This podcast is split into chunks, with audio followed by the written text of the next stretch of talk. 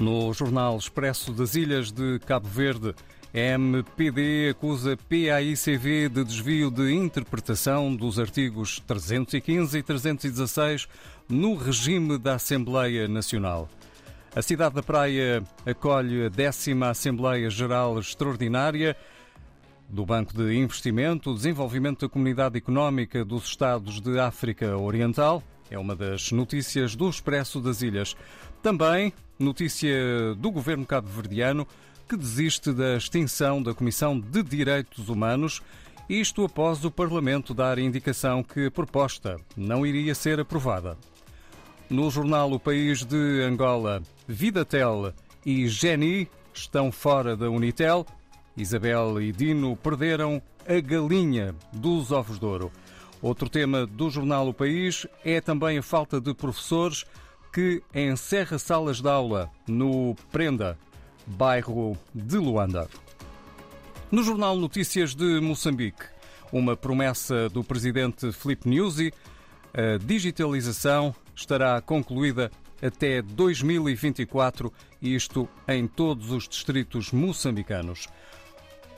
Do financiamento à economia, o jornal Notícias avança de que o governo moçambicano continuará a fortalecer mercado de capitais. E no jornal Globo do Brasil, na eleição, na eleição em São Paulo, Tarcísio ou Haddad?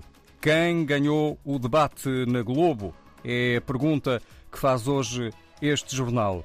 Colunistas do Globo analisam na edição desta sexta-feira o desempenho dos dois candidatos.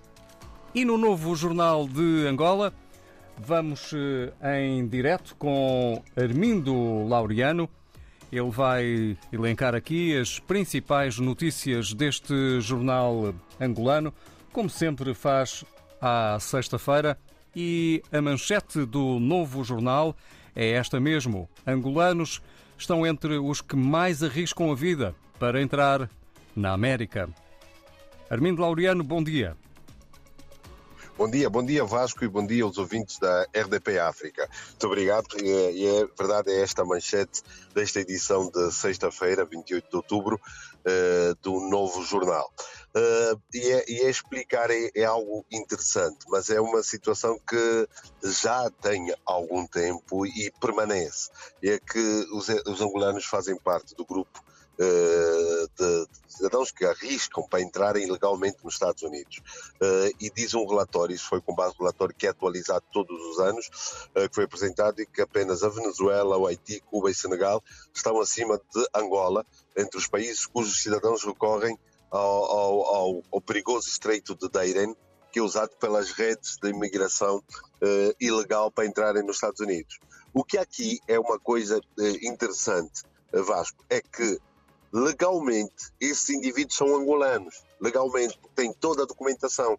Eles começam com um processo de documentação desde as cédulas, eh, eh, desde as cédulas, os bilhetes de identidade, eh, os passaportes e até têm cartões, na altura tinham cartões de leitor, mas de facto feita a abordagem, feita coisas, não são angolanos, porque nem têm domínio da língua angolana, conhecem pouco do país, porque passam, fazem apenas passagem, ou até muitas alguns nem passam por Angola, passam por Angola para o caminho porque vêm de países da, da África Central, vêm aqui da, da zona dos Grandes Lagos, aqui da RDC, é uma rede muito grande depois chega a Angola, tem grupos que tratam desta documentação, partem para o Brasil, depois do Brasil vão subindo até chegar à zona do México e para, e, e, e para entrarem. Isto é algo que as, as entidades uh, diplomáticas já fizeram abordagens, já informações até para Angola, porque isto é perigoso, porque da documentação que há, a documentação é autêntica e isto preocupa também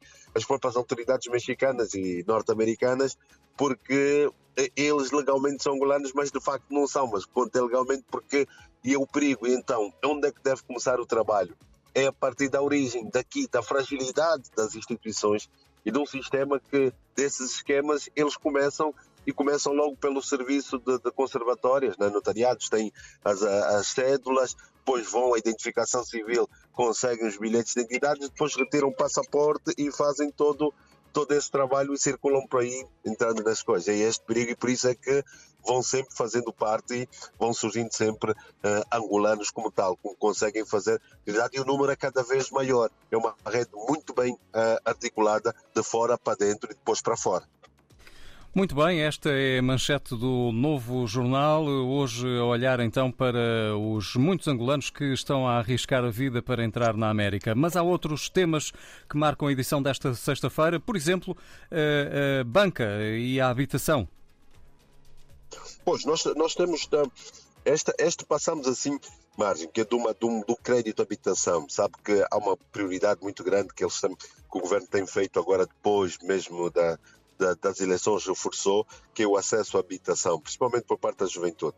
E, e, e tenta-se pressionar os bancos para darem crédito à habitação. Mas o que os bancos preferem até muitas vezes é pagar multa do que dar crédito. Dizem que é, não, não compensa e não é isso. Por exemplo, no banco, no crédito de habitação, eles aprovaram, por exemplo, apenas 47 eh, crédito em mais de 100 solicitações né, eh, a nível dos valores sobre habitação eles não têm para ir, mesmo nas outras áreas, eles não querem, eles preferem uh, que o banco, uh, o órgão regulador, o Banco Nacional, lhes multe, preferem pagar uma multa do que se der, porque acaba sendo para eles uma espécie de uma dor de, uh, de cabeça. Mas Vasco, nós temos também, tinha agendado para aqui, porque nós temos uma reportagem que é na zona da Ganda, que é em Benguela, muitos ouvintes que estão a ouvir conhecem, que é a questão dos eucaliptos. Isto é a maior coisa que é um verdadeiro crime ambiental, eh, nós temos. Esses eucaliptos estão naquele perímetro que faz parte do caminho de ferro de Benguela. O caminho de ferro de Benguela, que é de Benguela até o Luau, que é a antiga Teixeira de Souza, no Mochico, são 1800 quilómetros por aí. E então, durante aquele período de caminho de ferro, eh, foram, foram plantados vários eucaliptos que serviam como lenha para as, para as locomotivas Uh, e Angola acabou, e também fábricas de celulose, que se fizeram duas ao longo daquela linha. E Angola acabou tendo a maior plantação de eucaliptos do mundo pertencente a uma única entidade. Chegou a ter 102 milhões de eucaliptos plantados ao longo daquela linha. O que está depois da independência, o caminho de ferro ficou descontinuado, né, porque eles tinham uma licença de 99 anos, desde 1902 até 2002, agora reativou, mas esses eucaliptos estão abandonados e o que é que se acontece nessa zona? Há, principalmente cidadãos chineses que estão ali, vão desvastando, aquilo é um verdadeiro crime ambiental, algumas empresas levam aquilo, eles têm fábricas de conta-placados e, e, a madeira sai assim, sai assim sem apelo nem agravo. É um crime todos os dias e, e o, que, o que se tem falado aqui é, por exemplo, há, um há uma devastação num perímetro de 200 mil hectares. É que no passado uh, havia zonas e eram todas controladas. Havia 20 perímetros florestais que eram todos controlados por aquela zona do caminho de ferro. Agora não, não há controle, não há reino em rock. E os chineses fazem e estão a criar aquilo que agora nós temos o Ministério do Ambiente, mas que está no silêncio monumental, e, então temos uma situação que é um verdadeiro crime ambiental acontecer todos os dias aos olhos de todos. Nós trouxemos isso aqui para essa questão da Ganda. Só para te dizer aqui uma coisinha assim à parte, mas ligada ao crime ambiental que nós vamos falar com vocês na próxima semana, é que agora foi descoberto, por exemplo, uma empresa vietnamita que estava no deserto de Namibe e estava lá vários meses a explorar titânio. E todos sabiam e se calaram. Foi preciso um internauta ter feito um vídeo, publicou e depois o Ministério dos Recursos Naturais, o governo da província de Namibe e o Ministério do Ambiente então fizeram a ação. É que esse titânio é um metal muito raro, que é usado na, na aeronáutica, na coisa aeroespacial, e eles estavam aqui há vários meses a explorar e a levar aquilo. Só para ver como é que há vários crimes ambientais, e esse caso que nós trouxemos aqui da Ganda, no caso dos eucaliptos.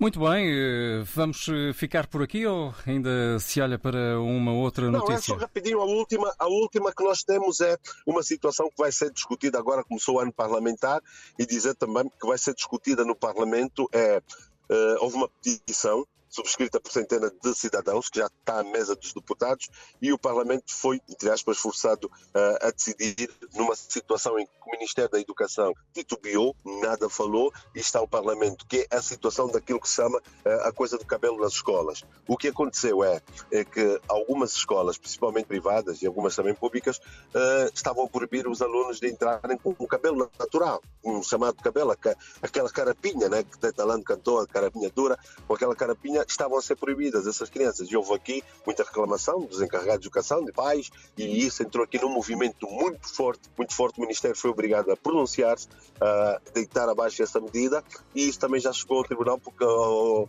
ao Parlamento, porque foi visto como uma discriminação. Né? As pessoas têm o cabelo, têm o seu cabelo natural, é engraçado que as pessoas uh, desfrizam o cabelo, usam peruca, fazem outras coisas, tipo cabelo ocidental, é permitido entrar e com o seu cabelo natural. o seu cabelo típico proibidas de, de entrar. Então é, é, este assunto que é também trazido aqui, dá o que vai ter debate na Assembleia Nacional. David. Obrigado, Armindo Vasco. Laureano. Um forte abraço desde Lisboa, um grande candando. É caso para dizer que careca não, não é? Quanto a essa cara, notícia. Cara, não, estamos a dizer carapinha não, né? Melhor dizendo. Ou melhor dizendo. Que é tão boa. Exatamente. Carapinha não. Exatamente. Um, grande, um grande abraço, Vasco, e tudo de bom para os ouvintes da RDP África. Estamos juntos, um candando. Um candando também para Luanda, Armando.